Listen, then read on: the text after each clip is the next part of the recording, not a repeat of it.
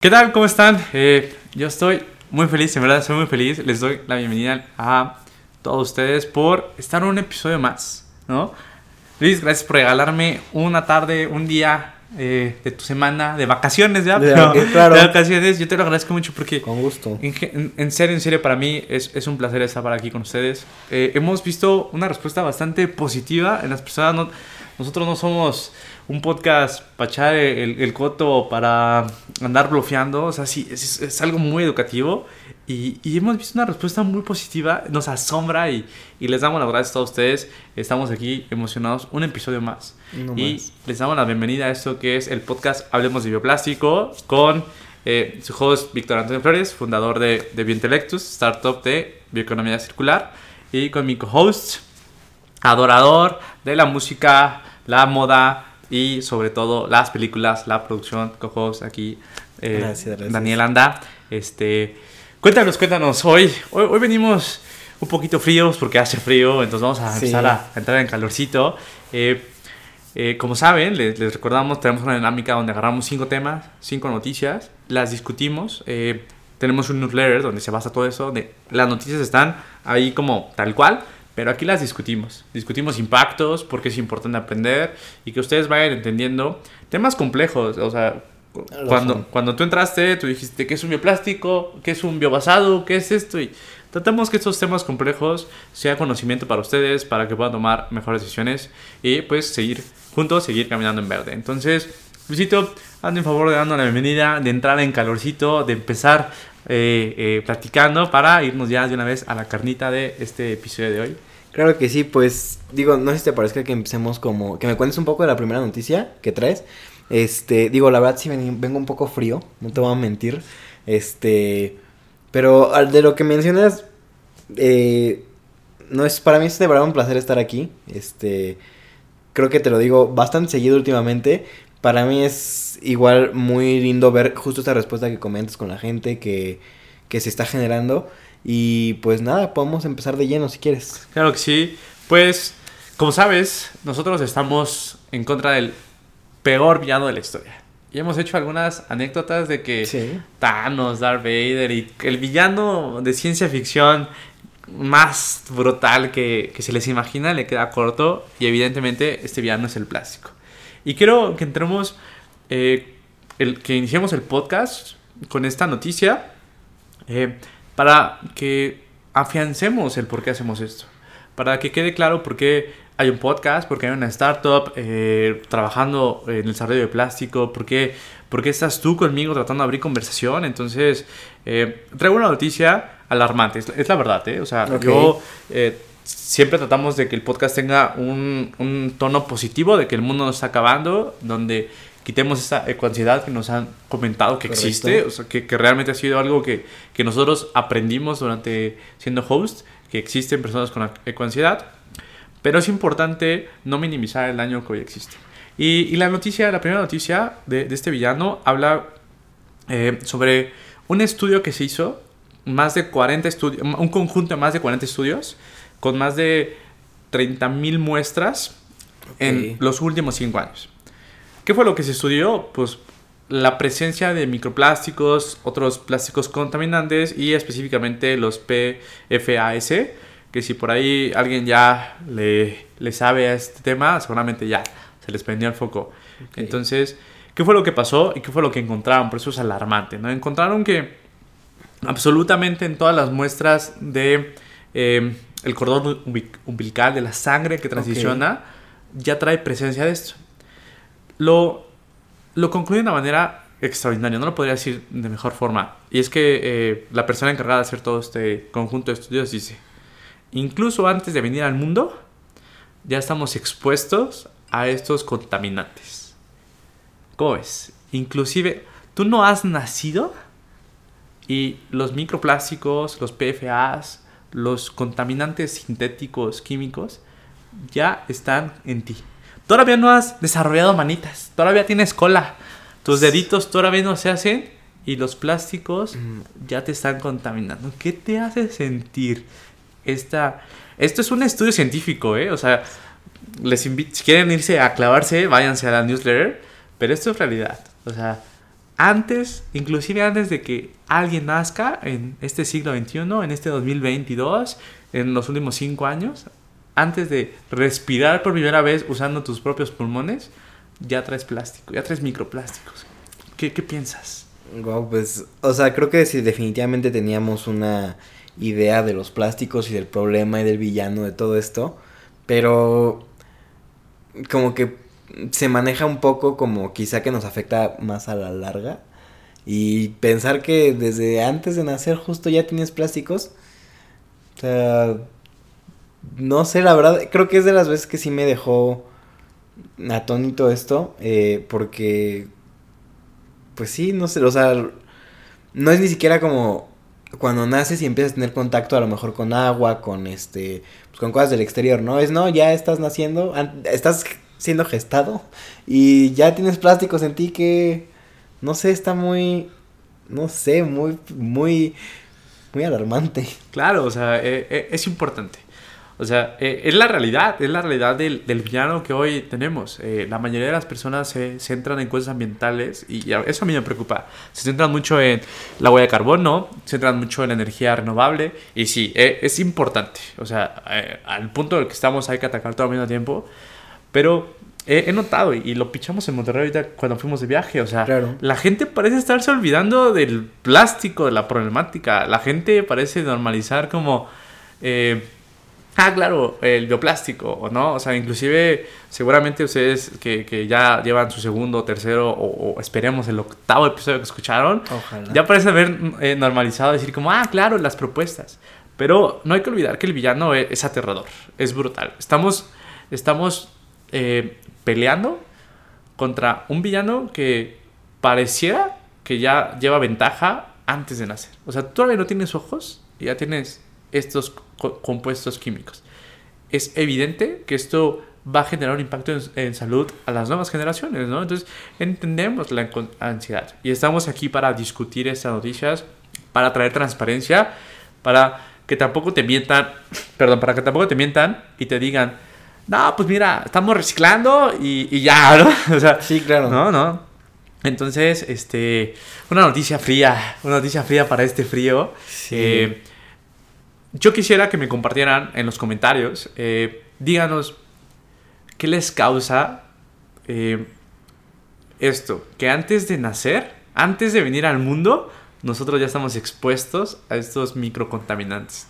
¿Qué les, qué les ¿qué les genera? A mí se me, se me, se, me erizó la piel cuando, cuando, eh, cuando. No solo eso, me puse, a estudiar y dije, no, vamos a, vamos a empujar a biointelectos porque no quiero esto para, obviamente, para mis hijos, ni los hijos de mis hijos, ni nada por el estilo. Entonces. Y digo, hay una manera de como de combatirlo en este, o sea, yo sé que es todo un proceso y que es algo muy complejo, pero tú cómo crees que se podría, pues, como combatir este villano, más porque, justo, o sea, el tiempo ya nos ganó porque es, insisto, no, es, no es cuando naces, es antes de nacer.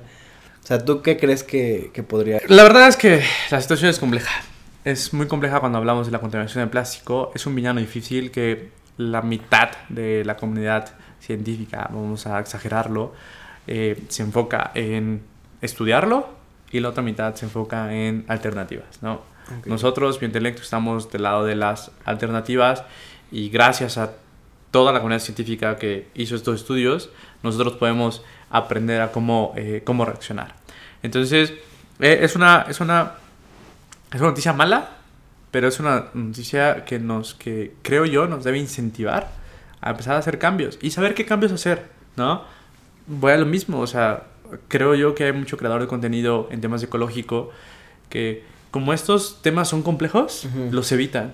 Y entonces te enseñan a no sé, o sea, ir al súper con tu bolsa, ¿no? Y dices como, o sea, tú me acabas de decir, si ya vienes al mundo y traes microplásticos, evidentemente la solución no es ir a la... Decir, claro, todo suma, pero lo más importante es la educación, por eso creamos una marca totalmente diferente, que es Hablemos de Bioplásticos, eh, mi marca personal que es Victor de Plásticos, para 100% difusión. Entonces, dedicamos a estudiar, es un grupo este, que, que tratamos de analizar y entender esto. Y pues aquí estamos eh, eh, comunicándolas, ¿no? Difundiéndolas. Eh, pero, al final de cuentas, es un... Es, es un el, el, título del newsletter se llama ¿Qué está pasando en el mundo de los bioplásticos? ¿no? Y esto Sí. es parte de, o sea, hay que saber qué está pasando. Y, y con esto, para quitar el mood, cambiarlo justo a este lado ya de los bioplásticos, quisiera que nos hilaras a la segunda noticia. Claro que sí. Bueno, eh, esto se trata de que la ONG Environmental Defense afirma que Canadá no logrará su objetivo de eliminar los residuos de envases de plástico para 2030, pues el reciclaje no es la respuesta. Eh, digo, ahorita que lo leí me causó, me brincó un poquito. Este, ¿qué ¿Qué- nos puedes contar de ¿Qué te brincó? ¿Qué te brincó? ¿Qué te brincó? Me brincó la- lo último, el reciclaje no es la respuesta, ¿no? Digo, creo que sabemos, ¿no? O sea, ahorita que nosotros que ya tenemos un poquito más de, bueno, yo como mortal, ¿no? Que tengo un poquito más de conocimiento, pues es, en efecto, el reciclaje no es la respuesta definitiva, no es como, como solamente el reciclaje y ya. Entonces, eso fue lo que me brincó, como que me lleva a pensar que quizás eh, Canadá y su, no sé si será, este, su gobierno, digamos, o como país. Este, como que opta nada más por vamos a reciclar y así se acaba el problema. O sea, como que siento que esa puede ser la idea que traen, entonces si quieres cuéntame un poquito más. Claro que sí. Eh, vamos a hacer un zoom out y vamos a hablar de, de- esta vertical que nosotros trabajamos, que es el villano, etcétera. Entonces, el villano, como vimos, es el plástico. Pero los héroes que van a vencer al villano son ustedes. Todos ustedes son los héroes que, que van a lograr vencer la contaminación plástica, los microplásticos, todo. Sin embargo, hace falta una herramienta. La herramienta adecuada, ideal para vencer el villano del plástico son los bioplásticos. Ustedes, eh, nosotros, utilizando bioplástico, promoviendo los bioplásticos, manufacturando bioplásticos, desechando bioplásticos adecuadamente, son las herramientas, las armas para vencer el gran villano que son los, que son los plásticos. Y por eso puse esta segunda. Porque si lo piensan en este contexto y que te dice que ya hicieron un análisis y la promesa que Canadá dijo, eh, vamos a reducir, eliminar, eliminar los residuos de envase plástico con solo uso para el 2030 y que hoy dicen, chin, parece que al ritmo que vamos no lo vamos a ver. Yo te diría, ¿por qué? Porque falta la herramienta. Porque faltan los bioplásticos. Entonces, la ONG hace un análisis justo donde eh, solicita al gobierno tener eh, mano dura, mano firme, mano firme sobre prohibiciones, no sobre, pues, promovemos el reciclaje, ¿no? Porque el reciclaje se ha promovido durante décadas. Sí. Todos nosotros, eh, nuestras edades, tenemos diferente edad, pues, somos diferente generación, por si exacto. no lo saben. sí, Millennial Z. pero nuestras generaciones crecimos reciclando. O sea, crecimos sabiendo separar y todo. Se ha promovido el reciclaje. Y, y al día de hoy no es una solución. No es la solución pertinente para resolver la problemática tan grande como lo que acabamos de leer en la noticia 1. Entonces, eh, ellos no lo mencionan en esa noticia y es por eso este podcast. Analizamos noticias y vemos el contexto detrás de estos. Entonces, Canadá, eh, esta ONG de Canadá le pide al, al gobierno de Canadá que sea mano, eh, mano firme y que, y que prohíba y que genere regulaciones más fuertes. eh, porque se están enfocando mucho en reciclaje. Están enfocando en, en que el reciclaje se promueva, se promueva incentivos al reciclaje, este, mejorar la gestión del reciclaje, que eso debe seguir porque ya hay mucho plástico. O sea, Claro. el plástico que hay hoy en día hay que reciclarlo, pero ya no hay que fabricar nuevo plástico. Ese es, ese es el tema. Entonces, ellos justo dicen, o sea, necesitamos medidas que el gobierno eh, implemente porque no está siendo suficiente y no vamos a lograr erradicar el- los plásticos. Pero no lo van a lograr por eso, ¿no? O sea, Sí, claro. ¿cuán- ¿cuántas veces lo hemos platicado aquí en nuestro día a día? Que hay plástico que ya no queremos usar, pero no encontramos la, op- Opciones. la opción bioplástico, ¿no? O sea, Claro. o sea, piénsalo en estos días, en esta semana, hoy es jueves. ¿Qué, ¿Qué te pasó en esta semana que usaste un plástico y tú dijeras, ay, si tan solo hubiera un bioplástico de esto, sin tema? Pero solo había plástico. Mm, uy, no sé, por ejemplo, eh, para tirar este... es que de verdad yo tiro muchos es- cables porque uso Cables. muchos cables. Ok, o sea. Sí, entonces, o sea, genuinamente, o cosas para el celular, para accesorios así, pues que se rompen, pequeños tripiés que pues no, ya no tienen uso, a lo mejor este, contenedores de, o sea, como que estoy haciendo un reacomodo en mis cosas y encuentro de repente contenedores de, este, no sé, un pequeño topercito donde venía algún juguetito, algún recuerdo, y que digo, puta, pues son muchísimos, un envase, una cajita, y en poquito en poquito saqué una bolsa así de puros, eh, como envases, y dije, oye, pues, sí sentí feo, sí dije, es que es mucho. Y, y digo, quiero hacer una pe- un, un pequeño paréntesis de que decías al principio de todo esto de los bioplásticos y que son la solución. Cre- creo que se podría malentender pensando que es un poco un greenwashing. Y así como, sí, claro, es que ustedes hacen eh, los Biopl- bioplásticos, entonces quieren venderlos. No, pero genuinamente creo que es eh, la opción porque somos una sociedad que ya está muy dependiente del plástico. Claro. Y entonces saber que no tendríamos que cambiar lo que usamos, lo- las cosas que conocemos, ¿no? Sino solamente cambiar el material con el que se hacen, creo que es importante entender, y más ahorita con esta noticia, que pues sí, a lo mejor ellos decían, estos plásticos sí lo vamos a acabar, pero no tomaban en cuenta todo el plástico que venía atrás empujando ese. Claro, sí, Entonces, o sea, si eso hubieran, si los plásticos nuevos hubieran sido bioplásticos, creo yo que sin duda se, se habría logrado y se hubiera terminado con este problema de plásticos, ¿no? Por lo menos en cierta escala. Pero bueno, eso es lo que me pasó a mí esta semana que podría haber sucedido con bioplásticos. Fíjate que yo, yo me pongo en tu lugar y me imagino, por ejemplo, que, que pueden ver la pantalla, ¿no? Esta base, esta base, en este caso es de metal, pero puede haber bases de plástico. Justo un tripi algo así se rompe y digo, pues ya hay modo, las cosas se deshacen. Pero sí sería como, ay, tengo que comprar uno nuevo. O sea, Ujú. est- estoy bien con que las cosas pues, tengan su ciclo y se rompan y hay que tirarlas. Pero tengo que comprar uno nuevo y dices como, si tan solo hubiera uno de plástico, uno de PLA, Ujú. sería perfecto, ¿no? Y, y dices como, pues ni modo, tengo que comprar otro plástico. Porque... Entonces creo que es lo que está pasando a, Canadá. Pues Canadá dice, vamos a, a quitar, y, y seguramente esto está pasando en todos los lugares que hay, este, que hay am, eh, regulaciones, ¿no? Vamos a poner a la Ciudad de México. La Ciudad de México hay regulaciones sobre, este, em, bolsa, globos, Ujú. popotes, muchísimo está prohibido el plástico. Donde, pregúntame, ¿cuántos, ¿cuántos fabricadores de bioplásticos ya industrializados existen en México? Pregúntame. ¿Cuántos existen en México? Ninguno.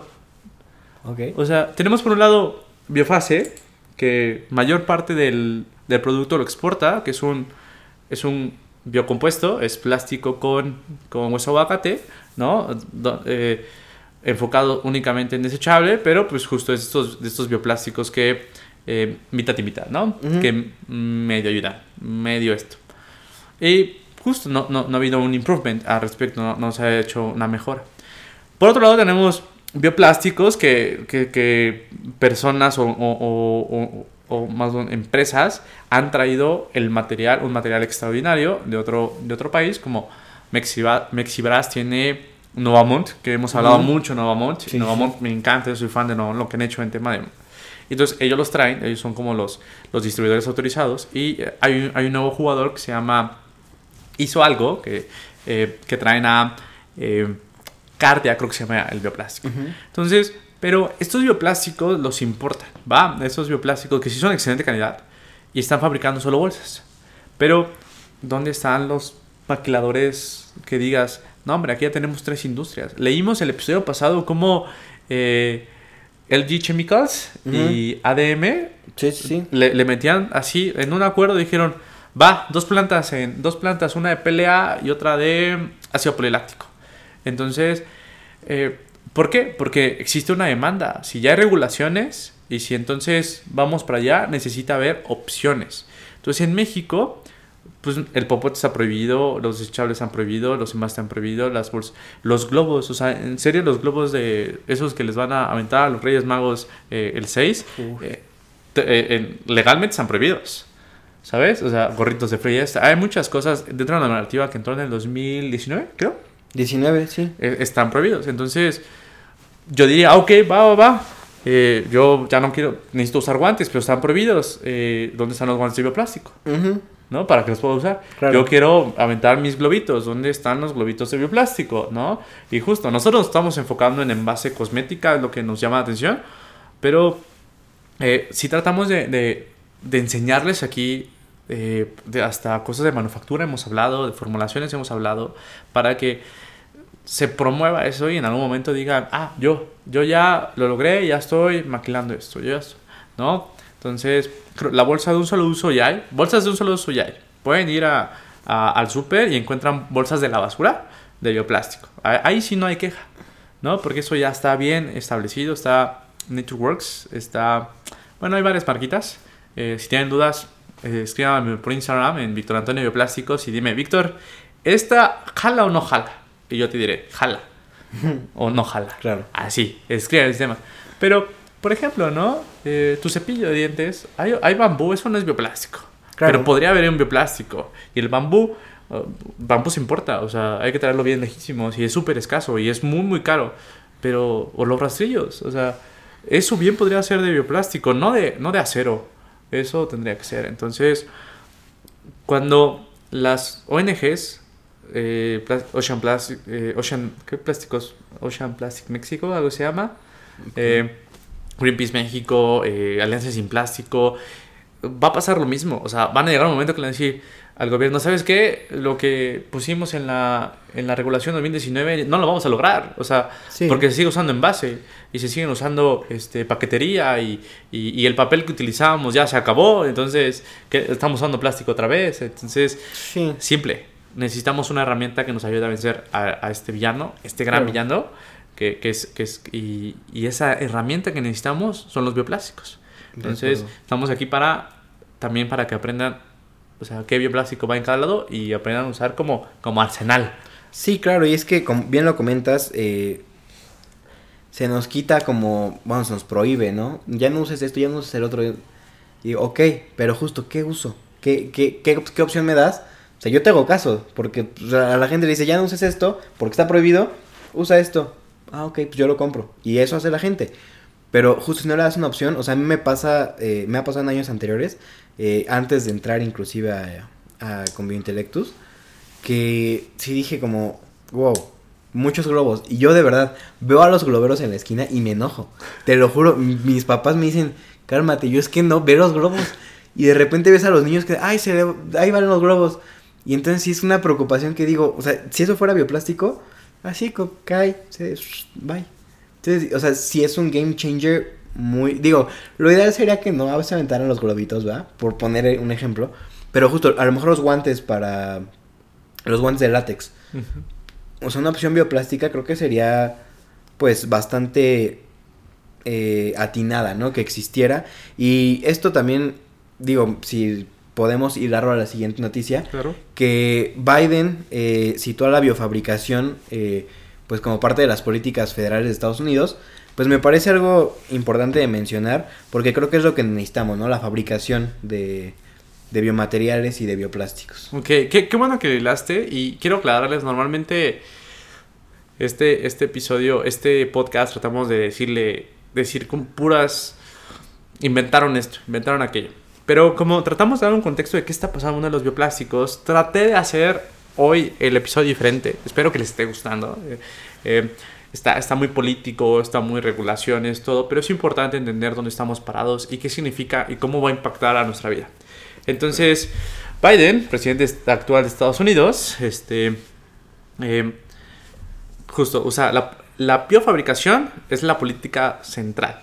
Que, ah, vamos a desmenuzarlo. ¿Qué es lo primero? Tú como un comunicólogo que, que sabe redactar noticias, sabe redactar balazos, ¿qué es lo que te da a entender? Que, o sea, a lo que quiere tirar completamente o como un must en su, durante su gobierno es que la biofabricación sea un, como un sí o sí.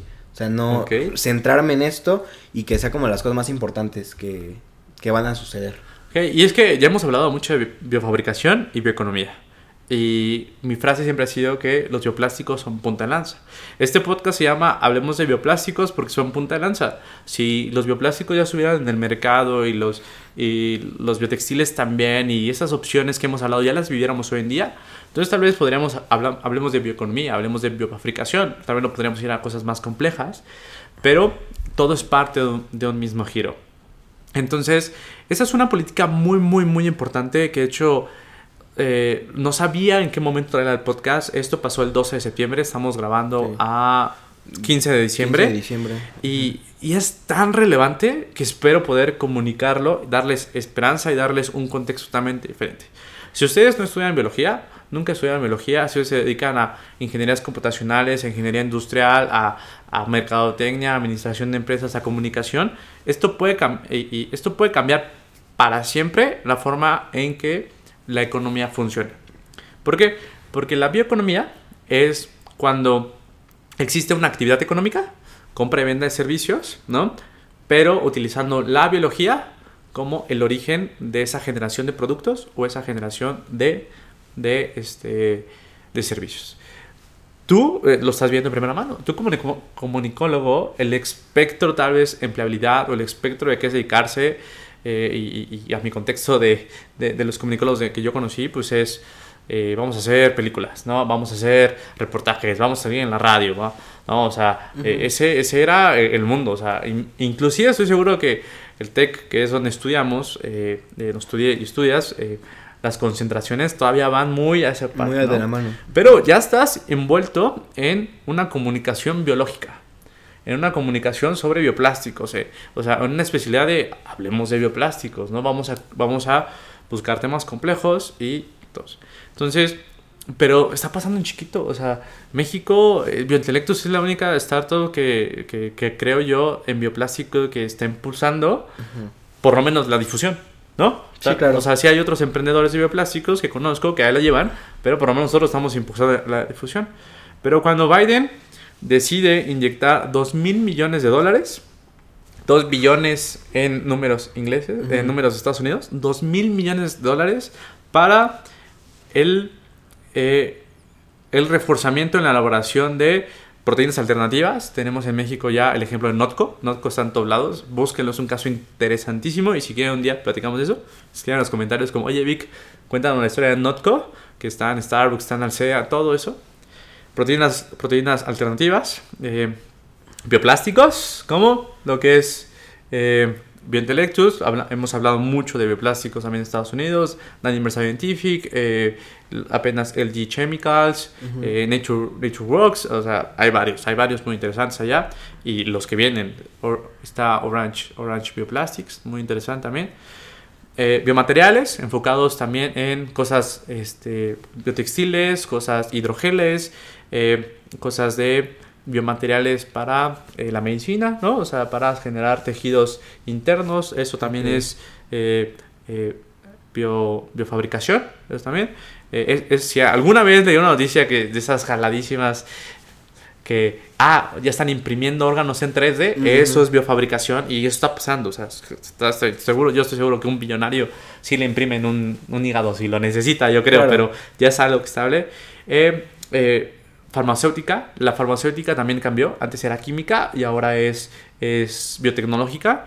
Eh, la, la, vacuna que hicieron con el COVID fue a través de, de biotech. La forma en que insertaron un gen y entonces lo cortaron y luego lo ponen algo y luego está en nosotros. Esto, es, esto ya es bio, ya es una eh, biotecnología, en, ya es una farma biotecnológica. Ya no es como la aspirina que químicamente la haces y obtienes la aspirina. Okay. Eh, o sea, ya no es que comes. Y, y también insumos agrícolas. Entonces, la iniciativa de, de Biden es, es una sistema nacional de biotecnología y biofabricación. Es muy agresiva. O sea, Biden cambia un panorama. No, yo no sé qué opinión tengan sobre Biden. Y yo tampoco. Y además no es nuestro presidente. Está difícil tener... Sí, claro. No. Pero Biden, al ser, al ser un país primermundista, con donde todo el mundo está viendo que está haciendo Estados Unidos, que es nuestro vecino, eh, inyecta 2 mil millones de dólares gubernamentales. No estamos hablando de, de fondos de inversión privados que le están metiendo a esto, que digas, como Leonardo DiCaprio tiene un fondo de inversión, bueno, es parte de un fondo de inversión, que está apoyando también a, a startups de bio, biofabricación, que digas, ah, pues no, no, no, esto es el gobierno. Y entonces aquí tenemos un ejemplo totalmente diferente a Canadá. en, Canadá la, en Canadá las ONGs dicen, ay, gobierno, ponte truchas, regula más. Y Estados Unidos, creo yo, lo entendió y dijo, no, aquí el core central va a ser la, la promoción de biotecnología, biofabricación. Vamos a enfocarnos en desarrollar y escalar. Eso es lo que quieren, desarrollo y escalamiento desde mi punto de vista como biointelectos, desarrollar y escalar es lo más difícil que la biología puede tener. ¿no? Ha, sido, ha sido muy, muy difícil, pero buscan acelerar la traducción de una investigación, de joven, bla, bla, bla, doctor, bla, bla, bla, investigador, bla, bla, bla, descubrió tal cosa, a acelerar a hoy en día que nos impacte positivamente la vida. Entonces, es una noticia importante muy, muy importante. Esto está sucediendo en el 2022. Si vienes del futuro, cuéntanos qué ha pasado, ¿no? ¿Qué ha pasado en Estados Unidos? Eh, pero esto, esto va a cambiar, ¿no? Así como eh, empleos de, eh, ¿cómo se llama? cadena de bloques, empleos de inteligencia artificial, que mucha gente de Latinoamérica está trabajando para empresas de Estados Unidos de manera remota o que se van para allá porque es el talento que está funcionando creo yo que eso va a cambiar. Eh, y lo, estoy viendo, lo he estado viendo, ¿no? Eh, hay, hay startups de, de, importantes que están haciendo esto, que las hemos citado aquí, aunque no hemos dado su contexto histórico, que empiezan a tener su, eh, su contratación y empiezan a buscar expertos en bioprocesos, expertos en, en, biofabricación, expertos en desarrollo de bioplásticos, de biomateriales, de biotecnología farmacéutica. Y ahorita con este capital creo que, creo que va a cambiar, va a cambiar mucho. Y es una oportunidad para que como México también digamos, ok, o sea, por lo menos es una oportunidad para que empiecen a difundir el podcast, para que empiecen a aprender y digan, si esto va a pasar en tres años, por lo menos vamos aprendiendo de aquí. Eh, créanme que les vamos a ir contando todo, todo, todo, en algún momento hasta formulaciones, cómo hacerlas, eh, porque queremos impulsar ese, ese tema. Claro. Entonces, eh, cuéntame, ahora ya, ya te di el contexto, ahora sí, ahora sí como, como buen noticiero, ¿qué serían las dudas genuinas, representando tal vez a la audiencia, que tendrías después de, contar esta, esta, noticia? Pues, digo, lo primero que me, viene a la, a la, cabeza es, o sea, ok, plantea la biofabricación y, como un, eh, pues sí, como un, un necesario, un obligado. Eh, o sea, esto se, pede, se pedea, digamos, con... Eh, vaya, con las industrias grandes. O sea, porque eso es lo que eh, inmediatamente pensé. Justo es una inversión tan grande que creo que hay muchas empresas que como que mueven la economía. Claro. Y digo, digo, a lo mejor hay, hay un, algún roce, ¿no? Porque no sé también si vaya a ser algo impuesto, que va a ser de, o sea, o que la biofabricación está, pero ahora lo vamos a usar, o sea, y no hay de otra. Entonces me genera como este, esta idea de ¿qué tanto podría implicar eh, como este... Sí, como, como este choque, digamos. Ok. Sí, por ejemplo, de que ya no vamos a usar botellas PET extraídas de DAO, ahora vamos a hacer botellas de, de PLA, ¿no? De PH. Ya no vamos a usar el, nylon, que es para textiles, ahora todo a hongo. Eh, ok. Hay, hay, dos cosas. Eh, y que la primera noticia responde a la primera. Nos está afectando a todos. O sea, claro. ¿Te imaginas? O sea, el hijo de, las, de los empresarios que tienen el dominio de estas cementeras, petroquímicos, o sea, ellos no, no, se exentan de que sus hijos ya antes de nacer, sus nietos, ya traigan microplásticos, ¿sabes? Claro. Eh, también son personas que, que tal vez cuestionan, tal vez dicen como, ah, no, esto no, pero la evidencia científica está siendo contundente, cada vez está siendo más contundente. Seguramente no, no escuchan nuestro podcast, pero eh, han salido noticias en BBC, en CNN, o sea, que empieza a ser relevante, ¿no? Eh, entonces, de, alguna forma, tal vez no crean que, que nos quedan tres años y si no el mundo se acaba, pero está haciendo, ellos también viajan, ellos también ven eh, cómo las costas están llenas de plásticos, el efecto del cambio climático es está ahí, del plástico más que nada. Porque he escuchado argumentos muy, muy sacados de contexto de que, por ejemplo, ahorita que hace frío, no falta el señor que diga, ay, ¿cuál cambio climático, verdad, joven? Sí, O claro. sea, no falta. Pero cuando hablas del plástico, lo estás viendo ahí acumulándose, estás viendo... Entonces, eso pasa. Tal vez no les impacta eh, tanto, pero está ya en todo el mundo. Eso es uno. Entonces creo genuinamente que no lo van a poder ignorar mucho tiempo. O sea. ¿sabes? Ahora, el segundo, y lo hemos platicado, ellos son más listos que nosotros. Eso es algo que hay que, hay que admitir. Y, y con esto me refiero a que, ¿qué acaba de pasar? LG Chemicals dedicado a fabricar químicos sintéticos, le metió lana para hacer ahora bioplásticos.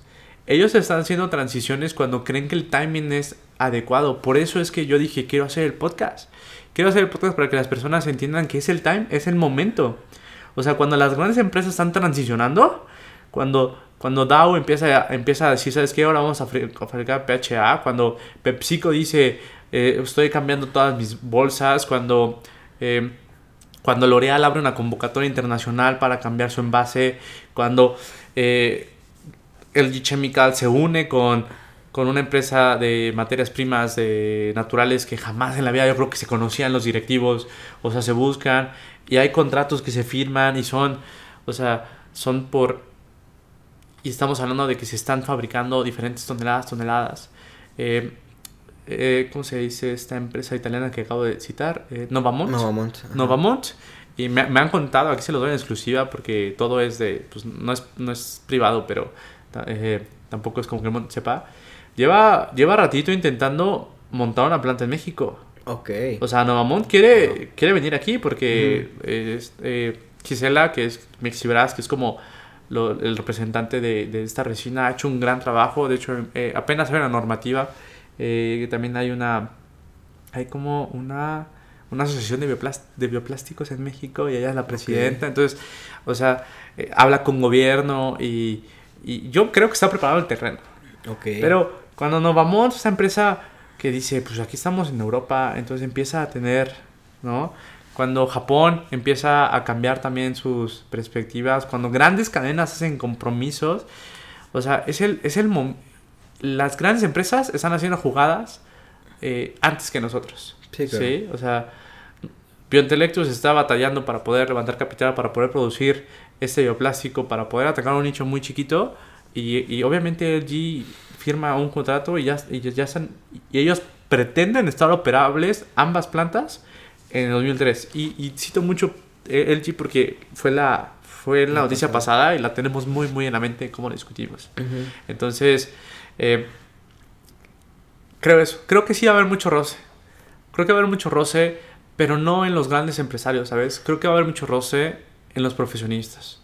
Porque Ok. si tú eres, no sé, alguien que ha trabajado en un, eh, en un pozo petrolero durante Ujú. 20 años, o has trabajado 20 años en, en la refinación del petróleo para generar plástico, eh, y de repente nuevas industrias están generando, el cómo te cambias tú, el cómo te adaptas, eh, ahora, ahora, ahora qué tienes que aprender, a dónde buscas, esas son las que van a, a batallar A más. batallar. La- las, yo creo que, por lo menos en México, porque la gente de las grandes empresas de, de merca en México son, no sé, ustedes vean los comerciales mexicanos de Pepsi, de Bonafón, de Indio, y son bien fumados, son muy culturales y eso, Sí. o sea, eh, yo siento que cuando eh, llegan y llega producción o, o llegan los directivos y dice, ahora vamos a vender aquí en México esta botella de bioplástico, seguramente también los agarran en curva y dicen, o sea, ¿cómo comunicamos? O sea, ¿cómo vendemos esto? Ujú. ¿Cómo contamos eso? Que de hecho nos va a unir un poquito ese comentario, acuérdense, a la siguiente noticia. Sí. Eh, pero creo que es eso. Creo que eh, creo que va a haber un choque. Creo que está habiendo un choque actualmente. Creo que hay personas. Pero yo creo, yo creo en las personas. Yo creo en la bondad de las personas. No creo que haya alguien que genuinamente diga como, ah, yo quiero que el mundo se acabe. Soy creé esta Sí. empresa para que el mundo se acabe. Eh, más pues, grandes empresarios creen en su legado, entonces seguramente quieren generaciones, cinco o seis generaciones que sigan siendo predominantes, ¿no? Entonces, eh, eh, este, Besos, por ejemplo, tiene un fondo enfocado 100% en la parte de sustentabilidad.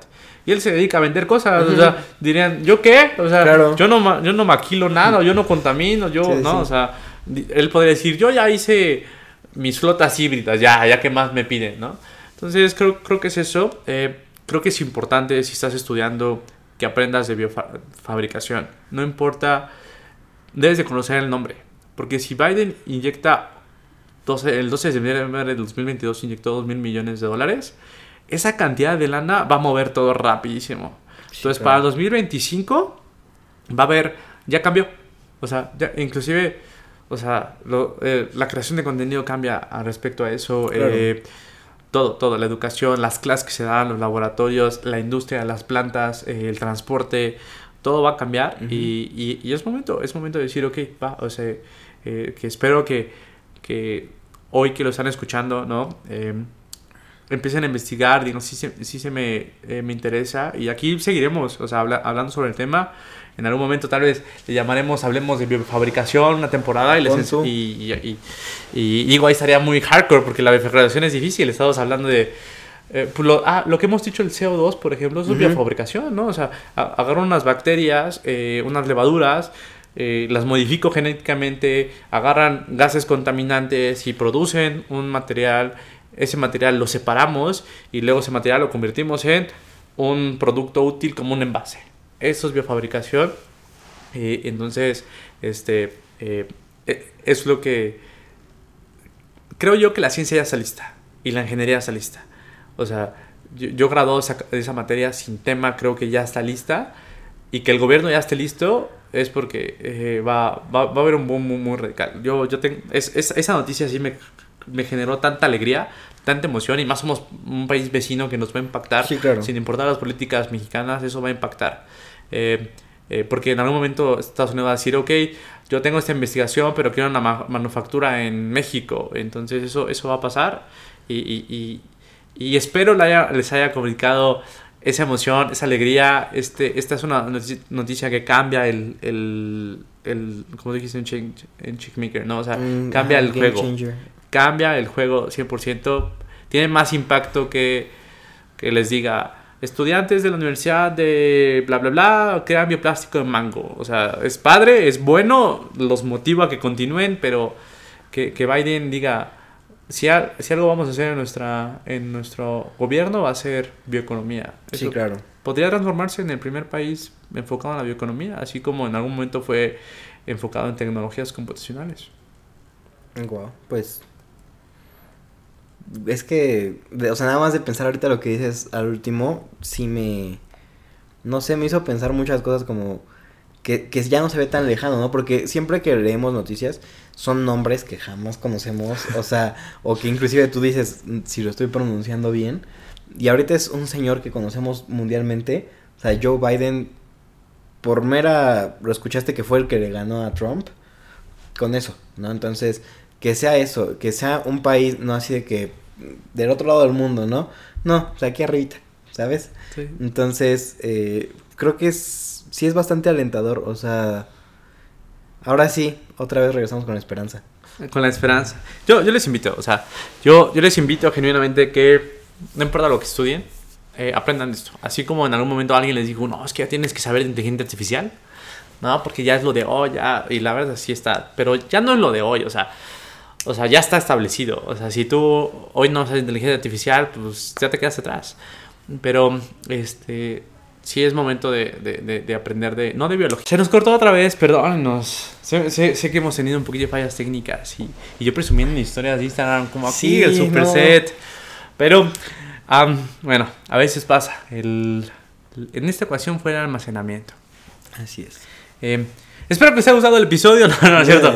Eh, la verdad es que eh, estábamos hablando sobre Biden, sobre esas iniciativas, y yo espero haberles transmitido como algo muy positivo al respecto. Espero transmitir lo que eh, se viene un cambio generacional en la forma de ser empleados, en la empleabilidad, en la forma de hacer negocios, todo. Y el otro, el otro día en un episodio lo dijiste, ¿no? Eh, lo escucharon aquí primero en Hablemos de Bioplásticos. Esto va a pasar y espero que eh, si tú no sabías esto y te interesa y genuinamente Dices, claro que sí, o sea, yo creo lo que están diciendo, como lo están diciendo. Hazme, hazme un favor, hazme un favor, Luis, si no me lo quieres a mí, comparte el episodio a alguien que eh, creas que debe saber ese tema, ¿no? Y ya para como irnos un poquito a noticias positivas, noticias sobre ahora sí qué está pasando en algunas ciencias sobre el plástico y Sí, seguir claro. analizando. Les recordamos que eh, las noticias salen en el, en el newsletter. El newsletter está en el link de la descripción. Lo pueden encontrar en LinkedIn. Necesitan un perfil de LinkedIn para estar ahí. Pero es muy cómodo. Les aparece como notificación y les llega su correo eh, cada que salgamos. Eh, son noticias detalladas sobre lo que está pasando. Y en el podcast lo que hacemos es discutirlas. ¿Vale? No se las leemos como tal. Ahí pueden ir, pueden encontrar y también pueden encontrar links directos. Les recordamos también que se suscriban a este canal y que le den un like. Si al día de ahorita ya, ya lo que dices, bro, qué buena información, si se la saben, déjanos, déjanos ese like y bueno, continuamos. Échame, échame la, cua- la cuarta noticia. La cuarta noticia, bueno, eh, esto es de que un nuevo bioplástico eh, es soluble en agua, bueno, es lo que, lo que dice, y ¿crees tú que esta sería la esperanza para terminar con la contaminación de los océanos? Ok, ok, regálame con esas dos primeras líneas que es el contexto de la contaminación del plástico en el mar. Ok, claro que sí. Eh, con más de 13 millones de toneladas de plástico que se acumulan al año, los océanos se han convertido en el vertedero más grande del mundo. Ok. Con más de 13 millones, 13 millones, estamos hablando un poquito otra vez del, del villano, ¿no? 13 millones de toneladas de plástico. Yo te preguntaría, si, te- si, si, des- si hoy descubres que el océano es el vertedero más grande del, mu- del mundo, con más de 13 millones de toneladas, lo hablamos en el episodio 3, creo, que el, el continente del plástico, y te digo, hay un bioplástico disuelto en agua. Yo te preguntaría a ti, ¿crees que sea la esperanza para terminar la contaminación de, de- de los océanos? ¿Qué pensarías? Híjole. Con todo lo que ya... O sea, yo pensaría que sí, si no trajera como... Pues dime sí. ¿por qué? Y dime Me no. di- o sea, Dime, tu pe- dime sí, ¿por qué? Y dime tu pero. Mira, no lo creería como la esperanza para terminar, porque pues justo como lo hablábamos en el episodio pasado, me parece, que pues sí, una cosa es que sea soluble en agua. La otra cosa es que no, no haya ninguna contaminación, ningún residuo. Estamos hablando de 13 millones de toneladas, ¿eh? 13 millones de toneladas al año. Que un bioplástico se disuelva en agua, ¿no crees que sea la esperanza? Eh, puede ser una esperanza, Ok, pero ok. yo insisto, ¿Cómo es Zacatón? Mira, yo insisto, para terminar, así terminar, terminar, o sea, creo que deberíamos de meternos un poquito más, que para eso estamos para discutir esto. Excelente, claro. Eh, sí, sí, sí. Pero sí, o sea, La bajaste bien, la bajaste Sí, bien. claro. Sí, sí, es como Oye. psicólogos, hombre. Claro. Este, ya me imagino con tu profe. No, profe, no, no hice la tarea, pero. Pero- No, es que sí, sí. Tengo un podcast y entonces estoy desarrollando skills de comunicación. exactamente, ya con este paso. Tienes toda la razón. Y estamos aquí para estas dudas. Yo creo que esta duda es genuina. Y quise hacer esta noticia para que sea un contrapeso a todas las anteriores que hemos hecho. Y podría sonar. Y creo que cualquiera de ustedes que están escuchando, y creo que en un momento yo cuando, cuando empecé también a investigar los bioplásticos, sí suena. O sea, dices 13 millones de toneladas. Ni siquiera ese, ese, ese cantidad no la imaginas. Nuestro cerebro no es capaz de imaginar eso. Y si dices que si alguien dice que todo eso se disuelva, pues sí podría sonar a eso, pero qué tanto es cierto y qué tanto no, exacto, por eso estamos aquí hablando. Y es que hay un bioplástico que se ha vuelto muy famoso. Eh, es un alcohol polivinil, es un PBA. Biointelectus lo ha, lo ha usado para sacar algunos prototipos, lo conocemos, y tiene la capacidad de disolverse en agua, ¿no? Ok. Eh, ¿Qué es lo que pasa cuando se disuelve? Eh, no se vuelve como tal, no vuelve tóxico el, el- el- el agua, así de que hay muchos videos en internet que se que disuelven una bolsita y se la toman. Porque, pues, o sea, es, es inofensivo, ¿no? Entre, entre comillas, ¿no? comillas. Este PBA, este alcohol polivinil, P- PVA, para pues, si lo quieren buscar, es de origen petro, petro, este, petroquímico y es biodegradable. Si ustedes lo compostan, sí se composta, sí se biodegrada, ¿no? Nosotros hicimos unas pruebas caseras y sí se biodegrada. No se disuelve en tierra, sí se biodegrada. Entonces tienes capacidades. Y el tema es que ha tenido un boom. Y a mí me, me, me empieza, me empieza a preocupar este tipo de respuestas. Ujú. Este tipo de noticias, porque las estamos viendo muy cañón. En México, el año pasado hubo un boom de bolsas hidrosolubles. Y estoy seguro que si ustedes son de las personas que estoy buscando una opción para no usar plástico, ya les tocó una bolsa hidrosoluble. La bolsa hidrosoluble es de, es del, de alcohol polivinil. Eh, hay, hay, hay, dos peros en ese. El primer pero es que es petrobasado. Aunque ya hay algunas empresas que se están rifando y ahora ya lo están, están produciendo el PBA eh, de manera renovable. Como en los ejemplos de las pasadas hablamos del biopet y el biopolietileno, ¿no? claro. Y entonces dices, ah, caray, se de un petrobasado biodegradable se transforma en un biobasado biodegradable. Y dices, mmm, como que ya va mejorando, que es lo que ha hecho, va mejorando, va mejorando. Sin embargo, no todos así. La mayoría son eh, petro, petroquímicos. Y lo otro es que regionalmente, hablando la TAM, no se produce. Es mayormente China, Corea. Eh, el PBA que nosotros hemos usado es, de Corea. Son, y están listos, eh. ellos están listos para suministrar al mundo. Tienen como buen, este, buenas maquilas orientales, están listos para esa parte. Y hemos visto un boom, un boom muy grande. Ahora, ¿Qué es lo alarmante para mí en esta situación? Y te invito que leas lo que el director ejecutivo, eh, el segundo párrafo, léelo por favor. Ok. Garrett Valentino, director ejecutivo de Bioplastics International, una compañía con sede en el estado de Arizona, Estados Unidos, dijo que se acabó la confusión de los términos anticuados biodegradable, compostable o de base biológica. La revolución soluble en agua ha comenzado. Wow. Entonces, esto se me hace muy peligroso. Esto de verdad se me hace muy peligroso porque es real. Lo estamos viendo. Hay, hay, un boom de bolsas hidrosolubles en México. Yo no, no sé, otros países de Latinoamérica, sí, sí, lo, y, lo digo porque yo tengo la esperanza que nos escuchen, ¿eh? este, inclusive si estás en España y nos escuchas. Eh, y, y justo conecta muy bien porque de repente se ha bombardeado con diferentes productos que empiezan a surgir. Ahorita eh, en México está, está circulando el comercial de una toalla sanitaria que se disuelve en agua. Entonces, parece ser que con esta presión de los consumidores, esta presión de nosotros, de ustedes, que estamos generando las marcas para hacer cambio, lo que buscan es cambiar con lo primero que está disponible, ¿no? Y esto no puede ser una señal buena, porque no todo puede brincar a que sea soluble en agua. Porque esas 13, es lo que como que te hacía ruido, decías, pero 13 millones de toneladas eh, de 13 millones de toneladas de plástico que se disuelven en agua anualmente ya no suena ecológico. Ajá. Ya no suena ecológico que, que, tú mandes agua con, agua con 13 millones de toneladas este, disueltas al océano. Ya no suena ecológicamente. Y echando un research un poquito, eh, puedes, puedes, lo puedes tomar, no te puede causar daño.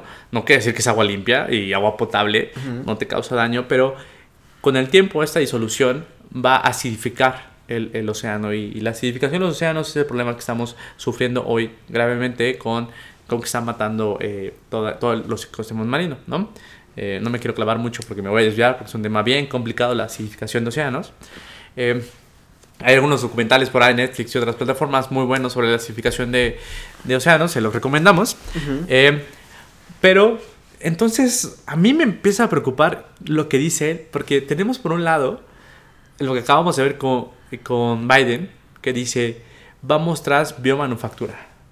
Vamos tras biotecnología y biomanufactura para resolver todos los problemas que hoy nos aqueja. Alimentación, energía, plásticos, empaques, eh, eh, vestido, eh, construcción, todo, ¿no? El cemento, también hay biocemento, ¿no? Entonces, biomanufactura también trae medicinas, fármacos, todo. La biotecnología, decimos. Y entonces encontramos a Don Juan, ¿no? no este, Don Fregón, que dice, olvidémonos de estos términos anticuados. Y es alarmante porque no, no, no, no, no, no, es lo que queremos que, que, suceda. Queremos, queremos que cuestionen esto. Queremos que cuestionen esto.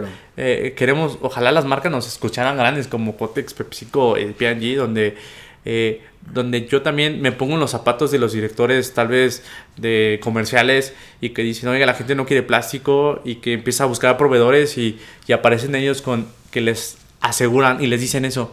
No, hombre, ahorita, ahorita lo de hoy es lo hidrosoluble. Eso es, no contamina y mira, me lo tomo y todo y entonces te puedo reemplazar todo de un día al otro, ¿no? La, los materiales base biológica llevan su proceso de escalamiento muy, eh, es muy tardado, es, es difícil, es, es retador, entonces no se puede suministrar de un momento a otro. Pero me parece muy, muy peligroso una respuesta a eso y, y lo traemos aquí para discutir. No creo que sean malas como tal las bolsas hidrosolubles, eh, pero cuando todas las empresas buscan transicionar su plástico a hidrosoluble por porque es lo de hoy, justificando que es la mejor opción, eh, yo les yo creo que es una super red flag, ¿no? Ahorita, que tu generación lo usa, ¿no? Eh, creo que es, está muy mal. Sin duda debemos seguir persiguiendo la base biológica. ¿Por qué? Porque lo hemos contado muchas veces. Hemos hablado cómo el residuo, el residuo, el residuo, el residuo, el residuo lo transforma en un producto útil. O sea, eh, nosotros usamos el residuo de la cosecha del maíz para producir envases. O sea, tú... Y, luego eso se composta y se vuelve este, nutrientes para la cosecha del maíz. No puedes encontrar algo más circular que la naturaleza. El, o sea, ustedes ven cada año cómo los árboles crecen en fruto y hoja y luego se caen y eso mismo lo absorbe el, el, el suelo y vuelve a dar fruto. No hay nada más circular que la naturaleza, por lo cual decir, olvídense de la base biológica y la revolución disolver en agua, se me hace lo mismo decir, ah, en lugar de echar la basura, las 13 millones de toneladas a la basura, ahora lo vamos a echar pero disueltos. Exactamente. Entonces, eh, no creo que sea el camino. Eh, ah, que es importante rescatar de esta noticia es que seamos pacientes, ¿no? Seamos pacientes con las soluciones que están eh, generando. Eh, si me dicen, no, pero Vic, dime cuál, cuál sí, cuál es el bueno.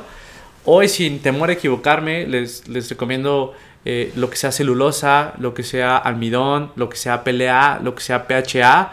Son bioplásticos que hoy en día no importa como de dónde vengan, dónde lo van, seguramente ya son 80% sustentables. O sea, son muy pocos los peros. Eh, yo creo que todos los bioplásticos tienen su finalidad. Creo que los plásticos hidrosolubles pueden ser eficientes, pero en otras, en otras circunstancias, eh, no para sustituirlo todo. Eh, tal vez para este tema de, de, las toallas sanitarias no, no, podemos hablar mucho, no, no, no, somos mujeres, no padecemos un ciclo menstrual. Eh, no sé qué tan sencillas a la disposición al respecto. Si lo mejora, estaría increíble porque para eso son.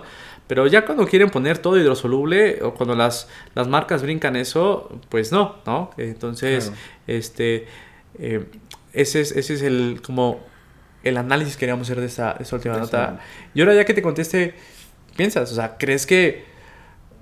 ¿Qué, qué opinas de... ¿Qué opinas primero del, del, del empresario, del presidente, que siente que dejemos detrás la peor revolución y, y, y mejor nos enfoquemos en la, en la revolución hidrosoluble? hidrosoluble. No, o sea, está horrible porque, o sea, la gente en lugar de hacer como, o sea, a no ver el problema porque tal cual desaparece. Desaparece, sí. O sea, a ver, yo tengo en mi casa a lo mejor una bolsa enorme de plásticos y pues, ay, tengo plásticos, échame el agua, déjame los eh, disuelvo en agua y ya. Entonces, en lugar de que, o sea, a lo mejor sean 13 millones de toneladas, pues como ya no se ven, ah, sí, ya no van a ser 13 millones de toneladas de plástico, pero van a ser a lo mejor 20 toneladas, pero que ya están disueltas, que ya nadie las ve. Entonces creo que es un... Lo está abarcando muy por encimita decir eso. Entonces, eh, creo que como dices puede ser parte de... Eh, o sea, quizás sería como... Eh, la revolución soluble como parte de la biorevolución. Sí, definitivamente, esto es un bioplástico, o sea, tampoco es que se les den el greenwashing, ¿saben? O sea, que, que digan, ay, me están mintiendo porque están hablando de un bioplástico. Es, es parte de la categoría de bioplástico. Por eso llevamos ocho episodios hablando de los tipos de bioplástico. Pues son un buen. Eh, y, y, es difícil que alguien se los aprenda y bien truchas y ya le agarre todo. O sea, sí es un bioplástico. Eh, no está haciendo greenwashing, o sea, está siendo honesto. Es, es, muy cierto, su plástico se disuelve en agua. y, O sea, cuando disuelves en agua en forma controlada, no contaminas. Y puedes ir es lo mismo cuando haces una composta, o sea, composta casera, es forma controlada. Entonces, pues, el, argumento es sólido, pero lo, lo, eh, lo que yo incito justo a decir como no podemos cambiar todo hacia allá, o sea, no se puede, o sea, tener, cada, cada bioplástico tiene que ir generándose para las necesidades específicas. Eh, y menos cuando, pues al final lo vamos a echar al océano, o sea, ese es el punto de, de- de un bioplástico, que nunca llegue allá, Ujú. no que llegue disuelto. Entonces ese Claro. es el último. Eh, y bueno, ya para, para terminar, bro, ya llevamos, ya no sé cuánto llevamos. Gracias por quedarte hasta Bastante, aquí. sí. Gracias por quedarte aquí. Fue un capítulo pesado, fue como el de las ODS. Sí. Uno de los capítulos que yo creo que, que te pueden dejar más, inclusive que, o sea, qué interesante que hay discos de vinil de bioplástico, guitarras de bioplástico, y qué interesante los tenis para bebé, y qué interesante el juguete. Eh, pero creo que, espero que este episodio te haya dejado un contexto social, económico, eh, geopolítico más claro y que le saques provecho. Entonces, para terminar, cuéntame, ¿qué tenemos de última noticia? De última noticia, eh, que KFC, Kentucky Fried Chicken, y eh, Tria, no, ese no estoy seguro Ok. por dónde va, eh, apuntan a, pues, cerrar como este eh, ciclo de los envases y los empaques de comida rápida eh, con alternativas compostables, ¿no? Eh, pues sí, también como compostar los residuos que se generan, porque pues Kentucky, por ejemplo, re- eh, tiene muchos residuos tanto orgánicos como inorgánicos, ¿sabes? Claro, claro. Entonces creo que es algo que lo mencionábamos antes, cuando ves que son marcas grandes, como que puedes quizá aterrizarlo un poco mejor, porque a lo mejor tú me hablas de, pues no sé, Novamont, que lo hemos mencionado mucho. Entonces yo digo, bueno, sí, pero no lo he visto, no lo he... Pero un KFC, has pasado por lo menos por enfrente de uno, sí. Claro. Entonces hay un bote enorme de basura y hay un bote enorme de... Digo que se va junto porque la gente pues, no lo separa. Ajá. Pero, pues sí, genera residuos bastante importantes y lo hemos visto, ¿no? Sí es algo que podemos aterrizar bien. Entonces, no sé si sepas un poco más de esto, que me puedas... Claro que sí, justo quise cerrar esta noticia con algo eh, muy a, a nuestra vida diaria, muy aterrizado a, a lo que pasa con nosotros. Y, y eso está pasando en Singapur. Eh, la- podrán leer a detalle la noticia, eh, KFC. Y esta, se bien entendido, es una startup o tal vez ya es una empresa ya consolidada. Eh, te encargo que les pongan los nombres de todo. Por porque- aquí era... porque ya saben que les debo las pronunciaciones, pues luego, luego hablamos de hindú, japonés y tal, entonces Sí. es noruego, entonces luego me- no sé cómo se pronuncia adecuadamente, no quiero eh, quedarles mal ahí. Eh, y entonces lo, lo que hacen justo es, un, es una perspectiva totalmente diferente a la anterior. O sea, eh, las empresas creo que se casan con una idea y lo ven tras un ojo y ya dicen ya, ¿no? Entonces esperemos que el podcast en algún momento les llegue a alguien y, y- y Ojalá. puedan decir, ok, es que hay, hay que evaluarlo. Entonces ellos lo ven con, con un ojo que yo creo es más circular y es padrísimo. Entonces KFC, siendo alguien tan emblemático, ¿no? Eh, eh, dice, ¿sabes qué vamos a hacer? El, todo el empaque, de hecho, eh, en la noticia, les, les ponemos aquí la fotito, en la noticia hay justo como todo lo que quieren reemplazar, que se dan cuenta que es lo que ustedes usan, o sea, es el mismo tipo de empaque y embalaje. Esta noticia me gusta porque si funciona ya, va a funcionar en todo el mundo. Sí, Solo claro. necesitan proveedores locales, regionales. Eh, esperemos que si nos escuchas, mi intelectus aquí anda truchas. Pero, eh, ¿qué es lo que está pasando, no? Entonces, justo lo que están haciendo es, vamos a hacer circular todo. Vamos a generar eh, envases, eh, empaquetado, eh, las charolas, en lugar de papel, en lugar de plástico, en lugar de todo que sea un, un bioplástico, ¿no? No me acuerdo en ese momento si es PLA o Ujú. es TPS o qué bioplástico es, pero es un bioplástico compostable. Eh, déjame ver si en dos segundos lo alcanzo a ver. Singapur. Y bueno, creo que no. Pero, ¿qué es, ¿qué es lo interesante?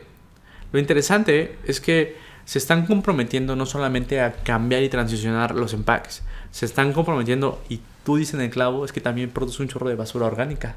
Claro. están comprometiendo a generar compostas. Están comprometiendo, y en algún momento lo hemos hablado, o sea, eh, cuando tú usas un empaque de comida y lo desechas, debe sentirse natural que se vaya la orgánica, porque Ujú. pues ni modo que lo laves y luego lo tires a la basura y la, o sea, Sí. se, se vuelve difícil en todo sentido. Entonces, eh, lo que ellos buscan este, es generar eh, más de 200 a 300 kilos de composta con este sistema en, en, implementando biodigestores, ¿no? Entonces van a implementar un bioplástico para sustituir los envases y están comprometidos a incorporar biodigestores, no sé si en las mismas, este, em, en las mismas, ¿cómo se dice? En las mismas restaurantes o establecimientos o en regionalmente o ahí cerca o lo que sea, pero están comprometidos a hacer esto. Quieren cerrar ellos mismos círculos, ellos mismos no van a decir, ¿sabes qué? Pues ya que el gobierno ya le hicimos, le, ayudamos a, a, separar. No, no, y eso me encantó. O sea, realmente eh, eso buscan. ¿Sabes qué? Vamos a sustituir todo. Vaso, popote, palillos, eh, donde va lo chiquito, donde va lo grande, las cubetas, ¿no? Lo icónico, ¿te imaginas? Cuando, eh, cuando icónica, la, la cubeta icónica de, te la cambien por un bioplástico. O sea, es porque ya si tú estás contra eso, pues entonces ya tú estás mal. O sea, si KFC quiere cambiar lo icónico que es su cubeta sí, claro. por algo que se va a ver diferente, se va a sentir diferente, va a oler diferente, inclusive hasta el tamaño va a ser diferente por el nuevo producto, este, por un bioplástico, eh, eso, eso a mí me encantó, eso me encantó 100%. Eh, van, van, a hacer este piloto por seis meses de, de además compostar todo. Y, tiene sentido, porque sí, hay personas que se llevan a casa, pues, este, su comida, ¿no? Y que lo piden por servicio. Pero KFC sigue siendo de los lugares de comida rápida donde muchas personas van a comer ahí. O sea, la familia va y come. Entonces, el residuo, mucho residuo sigue generando ahí. Y ellos se encargan de llevar todo lo orgánico. Y si lo logran, yo te podría decir, podría, podrían quitar el plástico 100% de, de, de, sus productos, ¿no? Sí, claro. o dejarlo al 1%, al 2%. Y esto en verdad me encanta, porque me gustaría en algún momento, en un fast food que hago yo aquí en México, yo siendo, pues no sé, o sea, dedicado a los bioplásticos, poder hacerlo. De hecho, es la razón por la que me gusta ir a Starbucks. O sea, no traemos café, siempre lo traemos. Pero, o sea, de verdad siento padre que pues, sea un PLA y a la orgánica. O sea, genuinamente me gustaría que cuando vaya al McDonald's, al Subway o algo que de comida rápida, que yo no tenga que sacrificar mi corto tiempo para comer por decir, ching, la basura que voy a generar, ¿no? Y decir, mejor cocino en casa, ¿no? O algo así. Entonces, no sé, yo, yo lo veo algo como una gran noticia. Empezamos con una noticia difícil, impactante. Y con algo que podría volverse bien tangible a nosotros. Aunque esto está pasando en Singapur, si funciona, seguramente lo vamos a empezar a ver en los próximos tres años en todas partes del mundo. Entonces, cuéntame, o sea, que justo después de esas noticias como complejas, terminar con algo eh, como tan impactante, tan tangible. lo que se suele en agua no lo vemos, pero eso sí lo vamos a poder ver. ¿Qué opinas? Pues definitivamente creo que es una gran noticia para cerrar porque empezamos hablando como de algo intangible, como algo, o sea, íbamos bajando, bajando, bajando, bajando, hasta algo que pues concluyó bastante bien que es una empresa grande, que conocemos y que puede hacer este, este cambio. Además, diste también con algo muy importante, lo icónico de, de KFC, pues también es la cubeta, ¿no? Claro. Entonces, justo que empresas tan grandes estén dispuestas a sacrificar un poco esto por, oye, ¿sabes qué? Es que tenemos que hacer un cambio. Eh, creo que es algo, pues, bastante, de nuevo, esperanzador. Esperanzador. Para terminar este... este... Claro, y fíjate que les voy a dar un dato que es, es la noticia y dice que el 28% de los consumidores en Singapur prefieren sacrificar la estética y protección y funcionalidad del envase por ser un empaque sustentable con el medio ambiente. Ahora, no estamos hablando que KFC decidió hacer esta decisión cuando el 98% del consumidor quería, sino lo está haciendo como al 28%. Y eso me agrada un buen.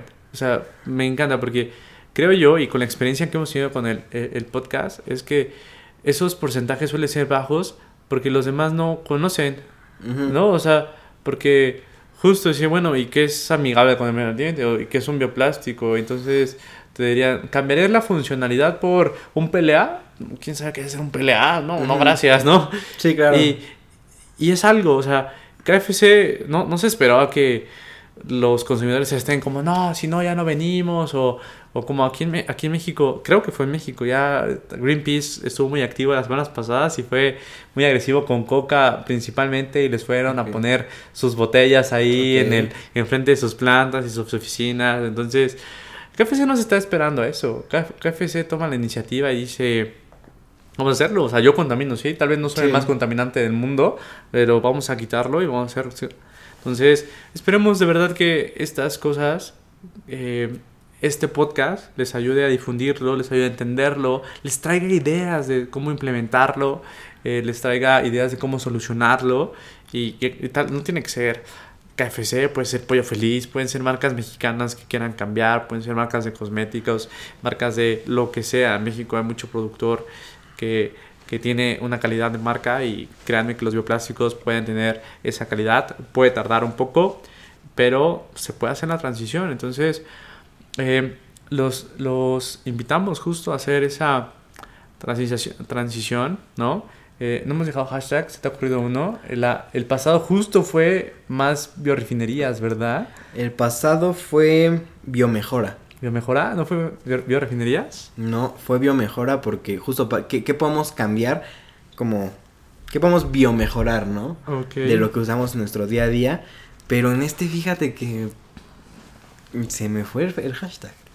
Se me fue el hashtag. Yo, yo quiero eh, que nos recomienden algunos. Sí, o sea, eh, no se intimiden si no hay comentarios, ponen uno o dos. Si vienes del futuro, o sea, si eso lo estás viendo en el 2024, 2025, o si esto lo estás viendo en seis meses, o sea, eh, pongo- ponos algo que haya cambiado en ti, ¿no? Ujú. O sea, a mí se me ocurrió poner bioeconomía, pero es muy complejo. Entonces, no, o sea, se trata de que un hashtag sea algo que también se identifique con ustedes, ¿vale? Eh, les agradezco enormemente quedarse hasta aquí. Les agradezco estar eh, con, con los oídos eh, abiertos. eh, los que nos ven en YouTube, ah, padrísimo. En verdad, este, perdónenos ahí nuestros dos pequeños cortes que tuvimos. Eh, no, fueron, no fueron tan brutales como el capítulo 5, que sí. Sí. sí, el corte fue muy feo. Pero eh, gracias por quedar hasta este momento. Te recuerdo, suscríbete aquí al canal, dale un like, compártelo a- al grupo que tengas ahí de amigos sustentables, al grupo que tengas de ahí de Economicidad, al grupo de Facebook. Compártenles eh, porque seguramente ellos pueden aprender muchísimo de esto. Y si algo no entendiste, no te preocupes, seguiremos desmenuzando esos temas los siguientes episodios. Y, y bueno, para terminar, bro, ¿qué quieres? ¿Cómo te gustaría cerrar? Pues nada, nada más, eh, digo, eh, quedar en claro que pues esto es un cambio completo, ¿no? Y que definitivamente cada uno tiene que poner de su, de su parte justo, compartiendo, oye, ¿sabes gru- inclusive el grupo de la familia, ¿sabes? Para familia. Ay, oye, se me hizo interesante robando. Entonces, justo como generar esta comunidad y pues, pues nada, creo que, creo que es, es todo. Eh, eh, ya, ya es diciembre, oye, ya es 15 de diciembre. Ya es 15 de diciembre, ya, ya estamos listos para las posaditas. Este, lleven, eh, cualquiera recomendaría hacer una posada. Este es un buen reto. Les vamos a dejar un buen reto. Ojalá lo hagan. Si ya se quedaron hasta aquí es porque ya les gustó. Entonces ya, ya, ya, denos 5 minutos para, para quitarnos los serios. En los retos normalmente en posada, me ha tocado es que cada quien lleve su termo, ¿no? Ujú. Para el ponche, para el pisto, para la comida, lo que sea. Yo les reto que sean ese invitado que lleve los envases compostables, los envases de bioplástico, ¿va? Si dice el envase, los vasos, las bolsas, bioplástico, biobasado, compostable, es ese, es ese. Si tienen dudas, etiquétame, arroba Víctor Antonio Bioplásticos, yo te respondo. Si son las 7 de la noche y tú ya estás en el súper, estás comprando que te tocó llevar de color verde todo, entonces etiquétame y te respondo y te digo, ese mero, ese no, te recomiendo alguna marca, lo que sea. Eh, así que se hagan, hagan, ya se me ocurrió el hashtag, perdóname, pero una, sí. una bioposada. ¿ah? Órale, Estamos en diciembre, gusta. estamos iniciando, entonces sé ese, ese amigo, esa amiga que lleva a la posada los bioplásticos. Entonces, hashtag bioposada, llévalo, disfruta estos grandes días. Eh, este es el último episodio que sale del año. Nos veremos el próximo año. Este, no, tal vez salga en otro año, ¿ah? Este, no, creo que, creo que sí alcanza a Hay que, salir. ade- hay que adelantarlos para que salga, para que salga el próximo jueves, mejor. Este, Que sea el último del año. entonces, eh, que sea el último de año. Les agradezco muchísimo que nos hayan acompañado estos meses. Y eh, igual eh, les dejo nuestras redes: eh, Víctor Antonio Bioplásticos y anda, ¿qué? Arroba Daniel Anda R. Arroba Daniel Anda R. Eh, les dejamos en la descripción el link al newsletter. Les invitamos que se suscriban. Y, y pues nada, Que tengan un excelente, este, una excelente Navidad, un excelente Año Nuevo y recuerden que en esta época de, de, de felicidad también es importante seguir caminando en verde. Bye.